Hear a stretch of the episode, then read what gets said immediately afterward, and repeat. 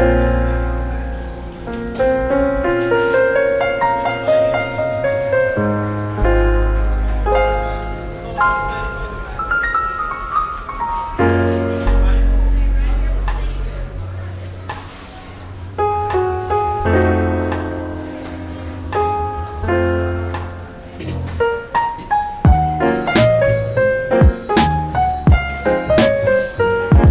嗨，大家好，欢迎收听三点下班。这是一档有趣又有料的投资陪伴型播客，每期围绕着股市和股民生活随便聊聊。我是李永浩，我是星辰。本期我们继续来伴读《芒格之道》这本书，因为相信很多关注投资的朋友们也都知道了，芒格老先生在当地时间的十一月二十八号离开了这个地球。呃，那天早上我看了这个消息，还是挺挺难受的。虽然芒格老先生。实话说，他离我们有十万八千里远啊！我们生活中也是很难接触到他，除非，呃，可能个别比较厉害的投资者，他们去奥马哈看过投资者的年会，但大多数人相信还是从故事和书中和电视上看到他。但是为什么我们会对这样子一个离我们很远的人感到悲痛和难过呢？上一次我有种感觉是，是科比看到科比因为直升机的事情。意外离开这个世界的时候，我当时是非常非常难过的，也是一大早起来看到微博上还有各个媒体都开始有这个消息，就就感觉虽然这些人真的是跟我们物理距离很远，但是他们的一些精神力量和他们的一些人生人生智慧是多多少少在影响着我们的生活和一些人生决策的，所以在此我们也表达一下对芒格老先生的缅怀。你说科比，我也挺有感触的，黑曼巴精神嘛。就是很多很多可能在学校念书的学生遇到挫折的时候就会想起他，然后芒格可能是我在社会上工作之后更多会想起的一个人，尤其是我前两天还看到一个段子说，呃，芒格他也经历过美股七三年、七四年的那一波指数百分之四十多的下跌，然后就跟咱们这次沪深三百的回调幅度刚好是一样的，所以我们也想。就是读这些历史，然后看看大师在当时是怎么应对的。所以，我们现在继续打开这一本厚厚的《芒格之道》这本书。我们第一期聊了一九八七年他的一个讲话，因为那是第一期来聊讲书的内容嘛，所以我们也是在尝试着不同的形式。哎，这一期呢，我们是打算把八八和八九年他的讲话放在一起来讲。然后呢，这一期呢，我们是尝试着用几个小故事和几个小概念。来把他这两个篇章的讲话来串起来。当然，这几个小故事和小概念呢，都是抛砖引玉。如果大家想要获取更加丰富的内容和体会呢，还是要靠自己去阅读。相信我，这本书非常的容易读，它不会有太多晦涩难懂的内容，读起来就像在听一个智者在跟你面对面的讲述一样。好，那咱们就从一九八八年这一章开始吧。呃，八八年呢是四月二十八号召开的西科的股东会。然后芒格呢，他上一章的时候也说了，说我们手握大量流动资产，啊，其实他们公司呢是从八七年三月就开始陆续抛售股票，啊，但是呢，他们在八七年的十月份，就是那一轮超大的股灾的前夕呢，他也做了一笔交易，就是他买入了当时一个顶尖投行叫所罗门公兄弟公司的百分之二十的呃可转换优先股。呃，但是呢，除了这一笔交易之外呢，他们其实应该说是很少出手的。哎，为什么很少出手呢？哎，在一九八八年他的这个股东会的讲话的第一个小的章节，它的标题就是“好的投资机会很难找”。嘿，这个挺有意思啊。其实你看，在大师看来，好的投资机机会很难找，在那个时间点。但是你看，我们作为一个普通人啊，就感觉我们的生活中和网络中到处充斥着那些所谓的好机会。就所谓的好的赚钱的机会啊，比如你看最近很火的，教你怎么去小红书做一个博主，就仿佛就能够带货接广告赚钱了。或者呢，就是我看我朋友圈有一个以前的大学同学，他在做什么什么自流量创业，就是利用自己的一些优势来，然后就帮助你孵化一个什么 IP 哦，那个专业的名词叫 IP 陪跑，对，就好像你也不需要。怎样怎样多付出努力，就你就可以做出一个还不错的东西，就产生一个副业嘛。所以，为什么大师看来好机会很难找，而我们普通人或者我们的生活中到处充斥着打引号的好机会呢？那芒格就在这一期里面提到了啊，他专门提醒大家，对所有的销售员，我们都要保持警惕啊！不仅仅是证券行业的销售员，所有拿佣金的销售员，他都可能是为了达成一个交易而不讲真话。比如说一些顾问、一些律师啊，包括这个教你做个人 IP、IP 陪跑的，对吧？这些大 V，那可能与销售员比起来呢，他们是有过之而无不及啊。他还举了一个例子，他说呢，芒格。多年之前，有一个朋友是做渔具生意的，就钓鱼的器具。然后呢，他出售的鱼钩呢是五颜六色的。那芒格以前没见过啊，一你一个鱼钩，哎，为什么要色彩这么丰富呢？就问他说：“你这鱼钩五颜六色的，鱼是不是更容易上钩啊？”那个朋友就回答道：“说查理啊。”我这个鱼钩又不是卖给鱼的，意思就是说鱼是分不清这个颜色的，即使它分清楚颜色，它也不会特别喜欢哪一种颜色。对，卖渔具的人其实根本不 care 你究竟能不能通过这个东西更好的钓上鱼，他是希望让你去买他的东西嘛。所以芒格就接着说了一句话，他说：“呃，所有人的潜意识里啊都有这样的偏见，你在给别人提建议的时候，你以为是在为别人考虑，其实你也是从自己的角度出发。”哎，这个。给我很大的启发，就是不管是呃卖东西的人还是买东西的人，可能大家都更习惯于从自己的角度去思考这个事情。就还是那句老话，就是屁股决定脑袋嘛，就是你屁股坐在哪里，你就习惯于用这个视角、用这个方向去想东西。我觉得，你看我们股市里就是一个到处每一天都充斥着屁股决定脑袋的这种信息和言论的地方。是的呀，像最近我们看到很多券商和游资都会发小作文，对吧？在小作文里面，他会只只会写比较乐观的逻辑，一一拍就拍出来说五倍的赔率、十倍的赔率，对吧？有百分之一百、两百的上涨空间。但是呢，他们其实内心是知道，哎，这家公司有一些问题的，这个行业可能它的价格是在下跌的，对吧？但是他知道这些问题，他却不说。所以我觉得这个市场啊，真的是一个黑暗森林，就包括咱们整个世界也是。我们整个世界啊，所有的信息都是有偏的。比如说你跟朋友聊天的时候，就算他不想卖你东西，他可能他也会去倾向于去更多的去夸赞你。但你如果觉得他说的话都是真的的话，说你今天又好看了，什么这种，对，那你可能也会对自己有一个过高的估量。那么，在实际我们去做一些创业啊或者投资这样的事情的时候，就可能会遇到一些问题。所以，我是觉得这个世界上很多人啊，屁股决定脑袋。那么，呃，在这个骗子横行的世界里，我是建议大家，凡是涉及钱的这个决策，一定要冷静下来，要切换一个很理性的视角。我们要站在对方的视那个立场上面去分析一下，他为什么要跟你说这样的话。然后呢，你也不要都信他的，你要充满这个质疑的勇气。你觉得不对劲，你就去问他，然后去看他说的话跟前面的逻辑是不是一致的。接着你刚才讲的这个小作文和游资啊，你看一般来说，券商和游资的小作文它都是唱多的。我们另外一个反向的小作文，就是各种外资投行的那些唱空的小作文。哎，我这也是在在媒体上，在微信群里啊，各到处的转发。你看。这两天股市有一些回调嘛，啊，那三千点又 又又已经守不住了，所以这两天又又有各种什么评级下调呀这些东西，哎，这个东西就是外资唱空这个事儿，我觉得对于他们来说就是一个习惯性的动作，以及是一个偏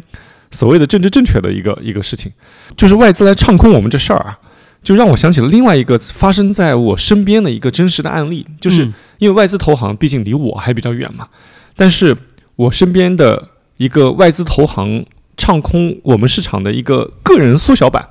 就是一个什么什么样的事情呢？比如说，在过去三年啊，当我们在特殊时期遇到一些这个郁闷需要抒发的时候，会有很多就唱空我们的声音，来自于已经把身体和财富转移到其他的土地的那些人。就因为我们有一些股票群嘛，那那有一些可能他们的 IP 属地已经不是在这里啊，他们就习惯性的会去唱空，以及会去谩骂。以及去质疑我们未来的发展前景，我觉得这些质疑声音啊是可以有的，但是呢，我们也不要被这些质疑的声音带偏了，因为他既然已经把自己的钱和身体都已经转移到其他地方了之后，他当然会潜意识里面他的唱空当然是符合他自身的屁股所在的位置的，这样就会反向的让他觉得，哎，你看我自己的决策多么正确，我多么厉害，我已经我已经脱离了这个这片苦海。所以现在当我再看到股票群里有唱空我们的声音，我先看一看那 IP 属地在哪里，是不是在我们这片土地上？浩哥给了一个很好的呃分析别人言论的一个工具哈，就是看一下他的 IP 属地。那我们再讲下一点，那下一点呢，其实是让我联想到了我们当下呃面临的股票市场的一些救市。呃，其实有异曲同工之妙啊！就当时芒格那个时代呢，在八八年的时候，当时美国面临的是一个储贷危机，就是发放地产贷呃新房贷款的这些机构啊，那么它也有一个信用风险。那那芒格呢表示说，最终能否解决问题，它需要两点啊，要解决这种大的危机。第一个是能否注入足够多的资金，另一个呢就是看能否新力除弊，摒弃旧的制度。啊，这点其实也给我很大启发，因为现在大家都在建言献策，想想让咱们监管赶紧把这个市场从三千点，对吧，又给救起来，对吧？一方面呢，其实就像芒哥说的，你要注入足够多资金，那国家队他肯定要出手啊，冲在前面。但是更重要的，可能还是要制度改革。你比如说，呃，零五年为什么那一轮股改催生了一个大牛市呢？因为在零五年之前，上市前的股东是不能减持的，但是呢，之后他打开了这个笼子，那么。啊，上市公司的那原始股东，他们就有诉求去把公司业绩做得更好，呃，形成了一种某种程度上的利益共同体吧。那么我也想请问一下浩哥，那你觉得说咱们当下这个股市啊，有哪些制度是需要改革的吗？你这个这个我哪敢回答？这个东西太大了，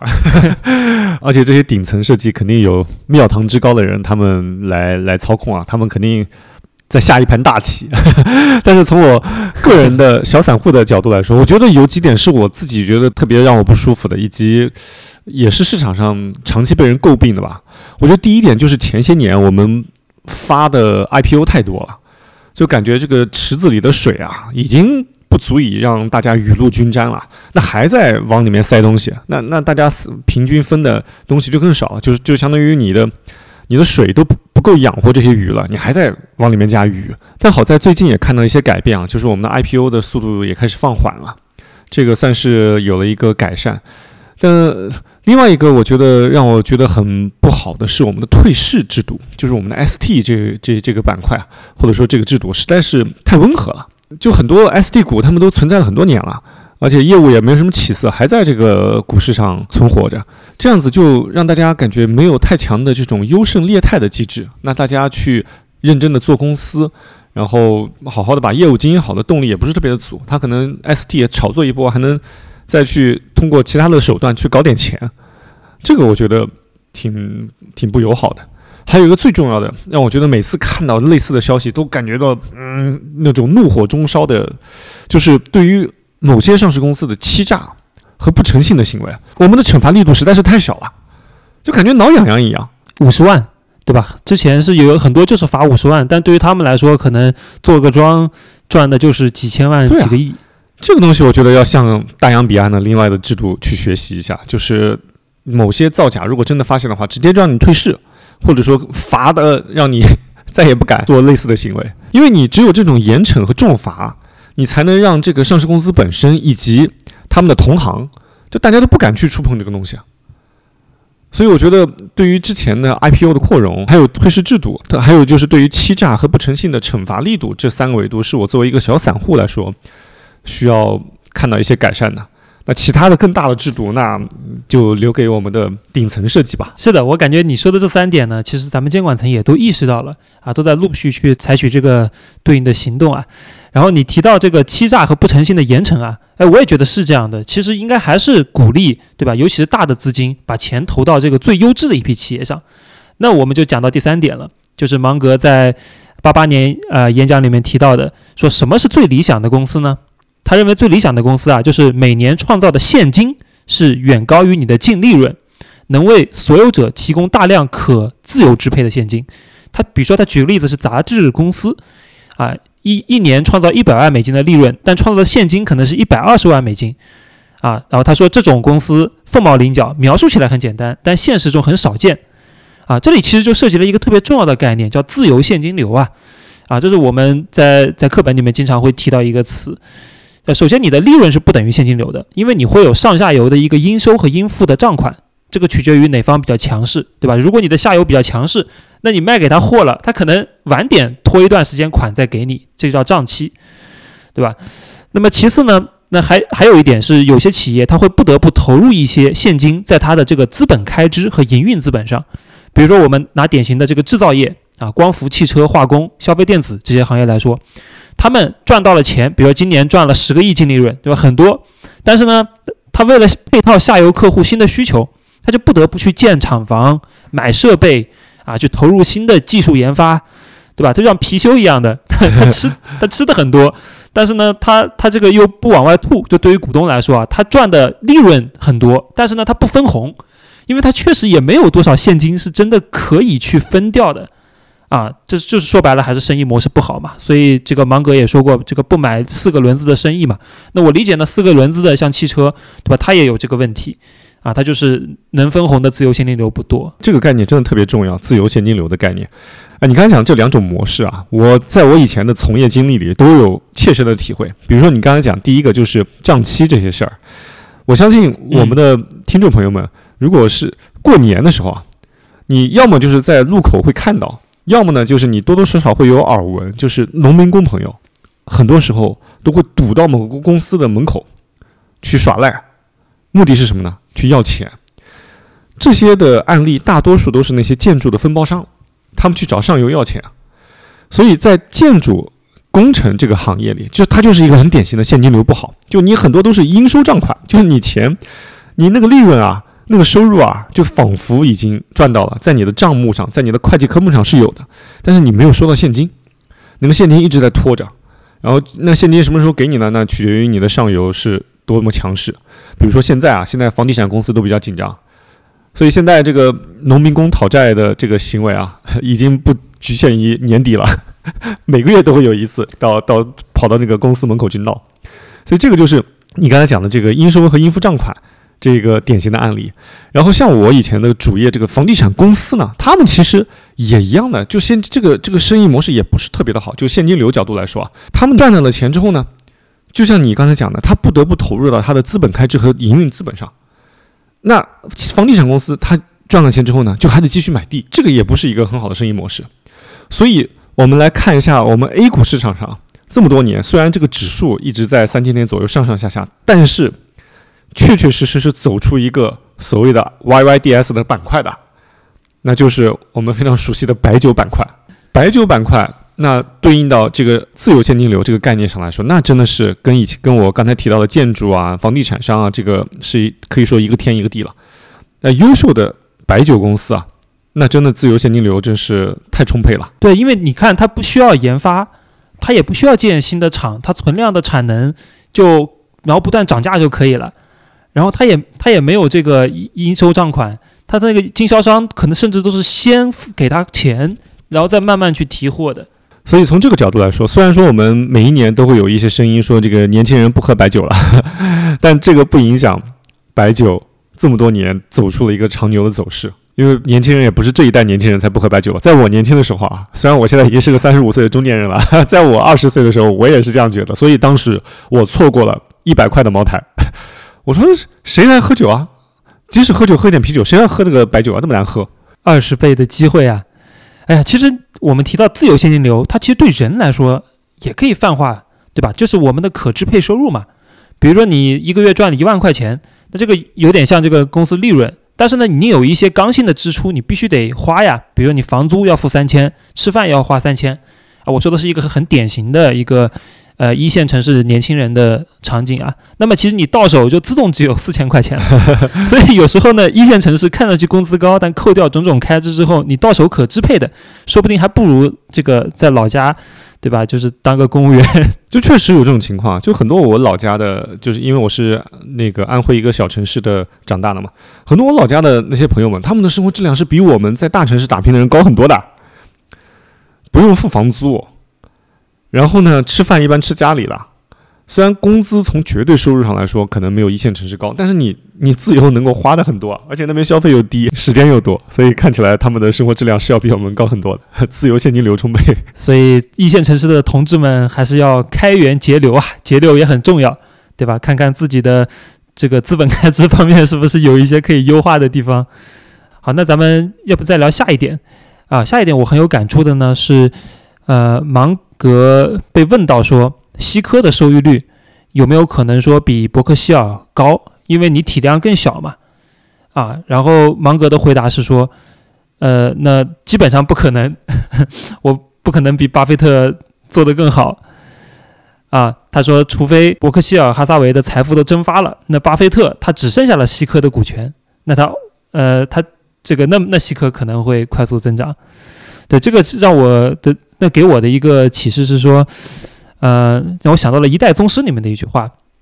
就说有的人成了面子，有的人成了里子。就是你一个门派要发扬光大，你只能有一个对外的这个风光的人物啊。那在巴芒的这个这么多年的合作中啊，其实他芒格他一直是一个很谦虚的老头，就虽然他的年岁比巴菲特也大啊，他的见识比巴菲特也要更广，但是呢，他永远会说巴菲特是比我更厉害的啊，我不可能比他做得更好啊。然后我包括我看咱们身边有很多人也开始合伙做生意嘛。啊，很多都是过了一两年就分家了，啊，经常出现的情况，一个是钱分不清楚，第二个呢就是说谁做主，是，对吧？谁是那个老大，那大家会有分歧。那这个这里我觉得是需要学习芒格的智慧的。芒格在伯克希尔一直是那种甘当绿叶的角色。其实芒格老先生声名大噪，或者说。更被我们这一片，更被中国的投资者所熟悉，其实就是这几年的事情。在我刚入市的时候，市面上你是几乎找不到芒格的书的，以及你找不到关于芒格的一些介绍，大多数都是巴菲特、索罗斯，然后那个呃罗罗斯柴尔德，这这这些东西，芒格是是没有的。所以芒格先生这些年。当他的像《穷查理宝典》，还有像他的一些讲话，在被我们所熟悉之后，他如此受我们的欢迎或者受我们的认可，我觉得也是因为他谦逊朴实的人生态度，更加契合我们东方人的为人处事的一些原则。但是前些年确实是没有太多关于芒格先生的资料，好在现在啊，真的是也感谢出版社以及出版人把芒格老先生的这个。这个股东会的讲话能够集结成书，确实能够让我们更加能够了解老先生的人生智慧。这本书不光是讲投资啊，也有很多对我们的生活是有一些指导的。因为当我看到这一篇讲话里，还有下一篇，就是讲到他们西科这个公司里面的一些房地产项目的时候，我真是一边看一边笑啊！你看，在一九八八年这个讲话里啊，他就提到了西科的有一些地产项目，他就专门说。就有些时候，你不要光看着我们的报表上有几个房地产项目，感觉这个就是一个能够升值的资产。那其实不一定的。如果这个房房地产项目或者说这块地块，如果你处理的不好，它不光不会升值，而且会拖垮你的现金流。你看我们现在的房地产公司，比如说我们熟悉的恒大，对吧？它确实有很多地块啊。那现在随着市场的下行，那以前的那些地块本来都是资产，那现在就变成负资产了。因为你当房价下行的时候，你那个地块的价值还抵不上你现价的房房子的价值，那其实就是一个很大的拖累了，就是一个很大的反噬。嗯，然后除此之外，在一个房地产项目在开发的过程中，其实也是困难重重的，并不是像我们以前想的那样子哦，买一块地，然后找一个建筑公司，找一个设计公司，把它地房子盖出来卖了就行了。其实你中间是要经历很多乱七八糟的事儿了，有些都很奇葩。比如说，这里面讲到了西科的房地产项目，就提到了一个风险，就是考古。看到考古这事儿，你知道我们在我们这片土地上搞土地开发，受考古这个事情牵绊最多的城市是哪一个吗？西安。哎，对，兵马俑，就是西安，一猜就知道。哎呦，西安的考古事情实在太多了，经常你正在挖地基，挖着挖着，哎。发现一个东西哦，然后你就被迫停工，你必须要把这个事情搞清楚之前。但你想想，停工这事儿啊，不是说起来那么简单的啊。那开发商都是有资金利息的，那你停个一两年啊，你基本上这个地的利润就没有了。像我自己跟的比较紧的，像太古地产，在小雁塔，就西安的小雁塔，搞了一个大型的项目嘛。那前段时间也是在停工，也是在搞考古，把考古这个事情搞清楚之后，那才能继续开发。除了这个考古的不确定因素之外啊，在一九八九年，他的股东会里面提到了一个也是很有意思的事情，就是美国版的钉子户。你看，像我们这边房地产开发，经常我们听到，那可能你拆迁的时候谈不拢，某一个人狮子大开口，要价很高，那你就可能这个项目就被迫的要延期。所以呢，这个是我们典型的我们这个版本的钉子户，就要价太高了。然后美国版的钉子户，呃，这个钉子户的是打引号啊。是他们是怎么去要一些好处和利益的？然后我读一下给大家听一下，在这本书的二十八页啊，就芒格先生描述到，就是他们那个项目在实施的时候呢，其中有一户邻居啊，他就找到了西科公司，然后跟他们提出说，他们公司修的大门啊，铺的鹅卵石啊，都太气派了，然后这样子呢，就把他们家的大门给比下去了，哎，这样让他觉得很没面子，所以他提出，西科公司应该把。他们自己家的大门和鹅卵石啊，全部都升级一遍，并且呢，他自己一分钱不出。这个，哎，算是美国版本的人心不足蛇吞象啊！这也太卷了。我发现，就是中国人可能确实比较在乎现实利益，对吧？只要你钱给够了都好说。但美国人呢，他们特别喜欢卷那个草坪啊、大门啊这种东西。这也是他们跟邻居需要攀比的吧？那我们跟邻居比的可能是谁看谁开的车更贵，他们比的是谁的草坪更漂亮，谁的花园更大。所以关于西科公司房地产的描述啊，在八八和八九年的这个讲话中都有详细的阐述，希望大家仔细看一下。我我反正是一边看一边笑了。谈到西科的这个房地产项目啊，让我想起了我们日常在买股票或者买公司的时候，我个人的一个观点是我特别喜欢那种相对简单的业务的公司。就是这种一个公司，像西科下面又有钢铁，又有保险，又有房地产，我是很讨厌的，因为你算这个账是很麻烦的。对应到我们股市，就像之前暴雷的，像华融，就是一个 AMC 公司，一个资产管理公司，它就是还有现在很多保险公司，你真的很难说清楚它的底层资产到底怎么样，因为你太难把它盘清楚了。我相信里面的高管也是很难把它盘清楚的。所以对于我们普通的投资者，我们就不要去选。或者谨慎的去选那些难度很高的投资机会，我们就去选那些业务比较简单或者财务比较简单的，就最好能够在一两句话或者两三句话，你都能把这个公司的业务给他说清楚的。我看芒格先生也是在八八年的这个股东会讲话里面来强调了，他也是喜欢简单干净的财报。其实我在我们做 A 股投资的过程中啊，也感觉到说复杂性呢，它会有一个估值的折价。啊，有一段时间呢，券商会流行一种叫 SOTP 的估值方法，就是把公司的，比如所有的业务，它分成几块，每块给一个估值，然后加在一起得出它的目标市值。但是这种 SOTP 的方法呢，基本上就没有对过，一般它算出来的都是偏高的。最典型的就是中国平安，对吧？下面把银行拆出来，保险拆出来，然后那个现金贷 P to P 就拆出来。对对。但是你会发现这个，呃。它太复杂了，其实大家最基本上还会认你那个最大的那一块，就是你最好的那一块资产。其实你拆出来那样估值真的不确定性太高了。比如说你刚才提到的平安，像它拆出来那个陆金所，哇，那你两年前什么价格，现在什么价格，真的不得不打折啊！对于这种比较复杂的这种公司，对，其实除了咱们在选择股票的时候要尽量选择比较简单的，嗯啊这种公司来研究，那我觉得。咱们做的这个行业也是一个很简单的行业啊，你不觉得吗？就尤其是我看了芒格他做地产项目这个事情，他他们那个圣巴巴巴拉的地产项目做了整整十三年，对吧？他处理了各种问题，包括他还要是呃种草啊，真的是种草坪上种草，然后修自来水管道，然后去跟当地各种居民去解决他们的钉子户的问题，对吧？才能做成一个项目。但是我们买股票很简单，我们不用去解决这些。政府事务、社会事务，我们只需要对自己的账户负责，就买卖两件事情嘛，最多可能再加一个融资，对吧？因为我是觉得很多复杂的事情啊，它其实来源于人数的一个增加，就是打交道的人变多，而且人变多之后呢，他很多时候不讲道理，他其实讲的是每一派的利益的平衡，就最后达成的是大家都能够勉强同意的这么一个方案，对吧？那那现实中经营一家企业，其实是你是没法回避很多事情的。它发生了很多事情都得顶上去，哪怕这个代价是你要陪领导啊喝酒喝到医院里面，你需要睡在办公室里面连续几天加班赶一个项目，你需要很违心的去拍马屁，你的对象还是一个油腻的中年人，对吧？这都是我们在做实业中 不得不去承受的一些东西。对，但是你买股票的话，你就不需要做这个，你可以去，对吧？像浩哥你一样陪孩子游游泳，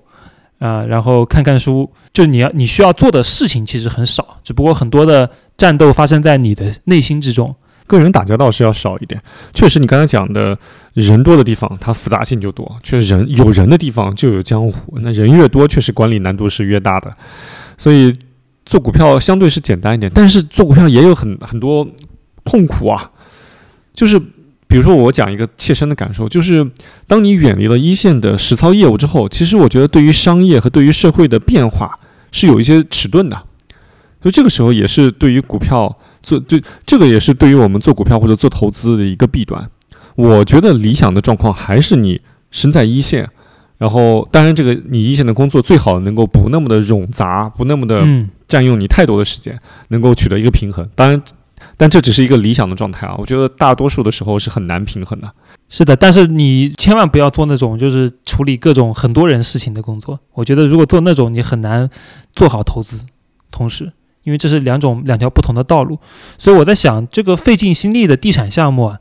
它可能也是芒格后来选择，嗯，加入伯克希尔哈萨维，对吧？去做更简单的股权投资的一个引子。所以都是经历了，对吧？都是你只有经历过一些事情，才能知道自己更适合什么，或者更想要什么。你只有经历过很多投资亏损，你才能避免以后的坑。那正好引到芒格他刚刚经历的一次投资亏损。就是在，呃，八八八九年发生的，就他投了一家叫所罗门兄弟的投行，嗯，啊，他，但他买的不是普通股，他买的是这个可转换的股票，也就是说呢，他可以，呃，最，他最起码是可以拿这个百分之七的，呃，一个利息，只要这个公司不，啊，不发生这个流动性的危机。那么，如果后面涨得更多，他还能再拿一部分这个属于股票股权的这个收益。但是呢，他买的这个时点非常不好，就是呢，他们完成这个所罗门兄弟公司的交易之后呢，过了一个星期，股市就爆发了八七年的这个黑色星期一。原文描述是市场就出现了百年一遇的暴跌，所以所以芒格他的投资生涯也不是说一帆风顺的，对吧？所罗门兄弟这个其实是点踩就踩得特别背。我觉得没有人的投资生涯是一帆风风顺的。即使我们现在看到了很多大佬，哎，因为我最近搬到深圳待一段时间嘛，然后我前两天就跟一个大佬聊天，他现在资金量已经非常非常大了，但是他也不是一帆风顺的。他每一次去切入到新的产业机会的时候，都是交了很多学费的，之后才能够去伪存真，才能找到正确率更高的那一个。所以。我们的听众朋友们，如果此刻你正在遭受一些投资的亏损或者一些人生的逆境，不要担心，不要着急，不要彷徨。这个，这可能只是你一个蓄势待发期，在为下一个腾飞做积累。而且，就算芒格这么睿智的人，他其实也看错了所罗门兄弟公司的管理层，在八九年的。股东会上呢，他表示说：“我们信任所罗门兄弟的这帮职业经理人，对吧？他们是很优秀的人啊。但是呢，我们会在下一章的呃拆书节目中，跟大家说到九一年所罗门兄弟公司发生的一件事情 啊。这件事情呢，呃，差点导致了这个巴菲特芒格投资生涯上最大的一个败笔啊。当时巴菲特不得不出任临时董事长来救火啊，来挽救这家公司。”所以说，他其实对人的判断也出现了错误。每个人都会犯错的，所以不不必为自己的错误而感到懊悔。就关键是在犯错的时候，怎么去把这个错误的伤害给它控制住。就比如说我们炒股票亏了，千万不要爆仓啊，千万不要负债啊。哎，讲起爆仓，我今天早上刚刚看到我微信群的一个朋友在给我讲买那个微创医疗，越跌越买。越跌越补，哎，我觉得越跌越买这个事情，在我们这个市场里啊，就这个这个制度是不适用的。这个套路我太害怕“越跌越买”这句话了，因为以前我就是这么干的，现在真的不敢了。现在我一定要搞清楚跌的原因是什么，该割就得割啊！哇塞，形势比人强，对吧？这个话不是我们说的，是芒格老先生说的。这什么叫形势比人强呢？那芒格老先生呢是举了一个例子，对吧？他说我曾经领导过一家经营啊印花票的公司。啊，其实就蓝筹印花公司，啊，它其实是巴菲特芒格这个职业生涯的一个起点，啊，它其实是一种呃类似礼品卡，你就可以这么理解，就是你去零售店买东西，然后他会给你一个小小的一个印花的一个卡片，然后你收集了啊几个卡片之后，你就可以去兑换东西。啊。然后这家公司呢，它是眼芒格是眼看着它的销售额从一点二亿美金跌落到了两百万美元啊，这个下跌幅度高达百分之九十九啊。芒格眼看着它节节走低，他却没无能为力。他他说我想过各种办法，希望能止住颓势，但是都无功而返。这个经历让我懂得了一个深刻的道理。他说，决定结果的一共有两个因素，就一个是形势，一个是人。形势太强了，任凭你有多大的能力，都无济于事。让我想起了那句话，叫“时来天地皆同力，运去英雄不自由”啊。这个人在时代的浪潮面前啊，真的是太渺小了。无论你是多么厉害的人物，你看一个典型的案例啊，就是昨天我看到一个自媒体上写，也是一个很牛散啊，他买苏宁电器，然后买了之后跌了就一直补，一直补，一直补，现在基本上已经亏损百分之八十了。啊，我还以为你说补成了大股东，呃，嗯，大股东倒不至于，毕竟张近东还是大股东，但但他的股份也也不少了。嗯，就是你看苏宁电器这个公司，我觉得其实就是一个时代变了，而他自己原有的核心竞争力以及商业模式很难那么完全的切入到新的时代里，因为他毕竟也步子很大，很难掉头嘛，所以他就被时代甩下来了。当这个时代。抛弃你的时候，靠个人的努力是很难转过来的。你看，现在我们还有多少人去线下去实地的去购买大家电？这个那可能大多数时候是去线下看一看，然后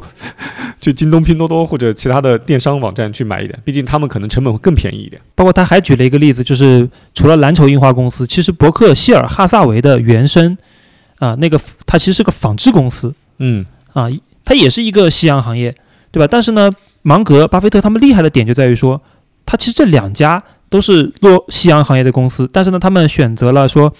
啊，提取了大量的资金，然后投资到了别的地方，而且呢，那个蓝筹印花公司它还有一个浮存金的商业模式，就是它这里啊，它就是一个自由现金流特别好的行业，嗯，啊，所以说这个浮存金就启发了他去做保险业务，是是是。啊，所以他说，如果伯克希尔不服输啊，坚持和纺织业走下坡路的大师对着干，不断往里面投入资金，那光这个纺织厂就可以把伯克希尔的资金耗尽，对啊，然后他说了一句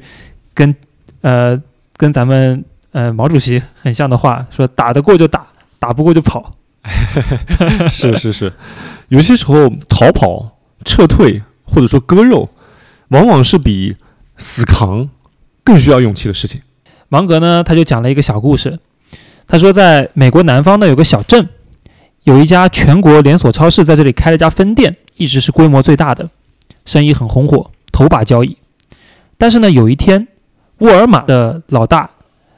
呃，山姆·沃尔顿宣布呢，沃尔玛将进军这个小镇，开一家规模更大、产品更全、价格更低的超市。小镇上那原来那个龙头啊，他已经摸爬滚打很多年了，但是呢，他没有等这个沃尔玛的新店开张，他主动就关店了。很多生意人啊都没有这个斩钉截铁的魄力。是的。啊，举个例子，呃，你对我说查理走上拳台，去挑战全盛时期的穆罕默德阿里，放手去拼吧。那芒格他会说，谁爱去谁去，反正我不去。你的提议不干，但我，呃，你的提议不错，但我不干。真的是所谓的识时务者为俊杰啊！就有些时候你不去挑战那些明显强于你的对手，那不是一种怯懦啊，那是一种认清现实之后的冷静思考。比如说，他刚才提到这个超市这个案例，因为它这个小镇它的市场很小嘛，真的有一个像沃尔玛这样一个大而全的超市开了之后，那确实就把市场份额给吃光了。你再去这样垂死挣扎，也会很难受的。它还不像那种具有特殊性的一些行业，那可能巨头进了，你依旧可以去去搞。比如说像啊海底捞，那开到全国了，那依旧不妨碍有那么多的火锅店开出来，因为餐饮它是有独特口味的，但是。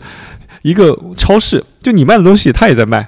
啊，你价格还比不过别人。那如果你长期跟他打下去，那最后只只能是自己耗的弹尽粮绝。所以呢，芒格这里说的形式啊，其实我理解有两种。就第一种是你所做的这个行业是不是啊在朝气蓬勃的往上走的啊，这个就是时代的贝塔，啊。比如说现在，你看，呃，像地产行业，你去想在里面怎么去做，你也很难翻出个花了，对吧？就那个时代过去了。那么第二种形势比人强呢，就是一个更强大的对手进入了你这个行业，那他各方面都比你强，那一下子这个竞争格局就发生了很大变化。那你如果估量了自己各方面的实力之后，觉得没有胜算，那可那也要赶紧撤。嗯，或者拥抱他，打不过就加入。哎，这个让我想起了华为，就是华为当他进军一个行业或者领域的时候，他一般采取的方式叫饱和式攻击，他会用可能三倍于竞争对手或者行业的平均资源的这种投入度来打这个行业的关键点。如果他跟之前的竞争对手并没有太大的差距的话，那其实他就可以在相对短的时间内超过，并且遥遥领先，持续遥遥领先。所以，我们自己在做事情的时候，也是要警惕像华为一样的竞争对手，要另辟蹊径，找准自己的独特竞争力。最好是那种我们不去卷某一个维度的，最好是那种有独特性的。我觉得有独特性真是企业或者个人生存的一个最重要的因素之一。是的，差异化的优势，有时候呢，哪怕做一个小而美的点，但是你做的足够深，建立了自己的护城河，那可能反而是个好事儿，因为你这个足够小，所以可能那种巨头也看不上啊。但是你不断的把自己做到一个啊很强的地步。关于形势比人强这个篇章，基本上是在一九八九年他的股东会讲话的最后一个小的篇章了。哎，读完八八年和八九年这两个股东会的讲话，你有什么特别印象深刻的感受吗？有没有一两个闪光的点来给大家分享一下？好，那我先说一个吧。其实还是我最开头去讲的那一点，就是对销售员的话要保持警惕啊，去看他的屁股坐在哪里。因为其实呢，每个人呢都是兼职销售员，我们都想去卖一些东西给别人。所以呢，我建议啊，大家是千万生活中在涉及钱的事情上，你要切换一个模式。就你要研究清楚立立场，甚甚至把人往坏了想。虽然这一点我们心里会有点难受，但是呢，它能最大程度上去保护你的利益。那么在不涉及钱的事情上，我们可以大胆的把人往好的地方想。那浩哥呢？你最印象最深的是哪个点？我印象最深的是其中一个章节，就是三十四页，就是威廉奥斯勒爵士信奉的名言，同样也是伯克希尔的经营哲学这个篇章里。他讲到了两点，一个是我比较同意的，另外一个呢是我不那么同意的。我先讲我不那么同意的，就是它里面提到了说，我从来不觉得长期规划有什么用。他们说，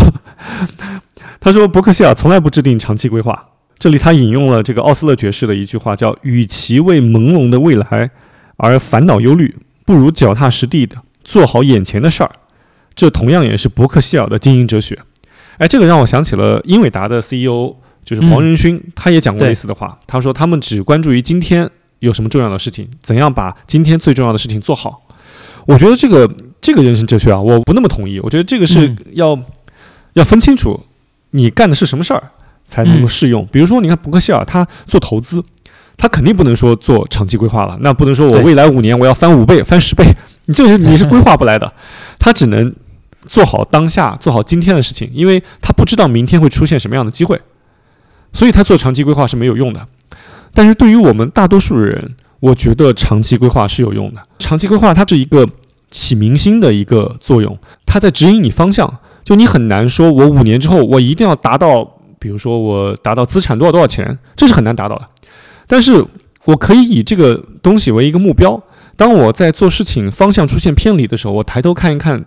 天上的这颗北斗星，我能知道我应该往哪里走。比如我的目标，我讲一讲我的目标之一就是我要努力活到九十九岁嘛，而且我要相对幸福、相对呃富足的活到九十九岁。那我就要提醒自己，比如说我在财务安排上要做一些分散，以及做一些呃安全性的考虑，比如说不不上杠杆。那从身体方面，如果要活到九十九岁，那我就要去保持日常的锻炼，以及注意饮食。那不能说我。我定一个长期活到九十九岁的目标是没有没有意义的。虽然说我真的不一定能够活到九十九岁，但是当有这样一个长期的目标在那卡着的时候，我会觉得自己会有方向，让我分拆到每一天或者每一个月的行动当中，它至少是有一个大致的准则的。所以我觉得关于长期规划这事儿啊，芒格老先生说的，我不敢苟同。是因为他其实你在比如说活到九十九岁这件事情上，他的更多是你自己可以决定的。啊，它这里面形式的占比没有那么大，对吧？但是如果外界形式的占比比较大的事情，那你可能确实可规划性就差很多了。就你你是否长寿，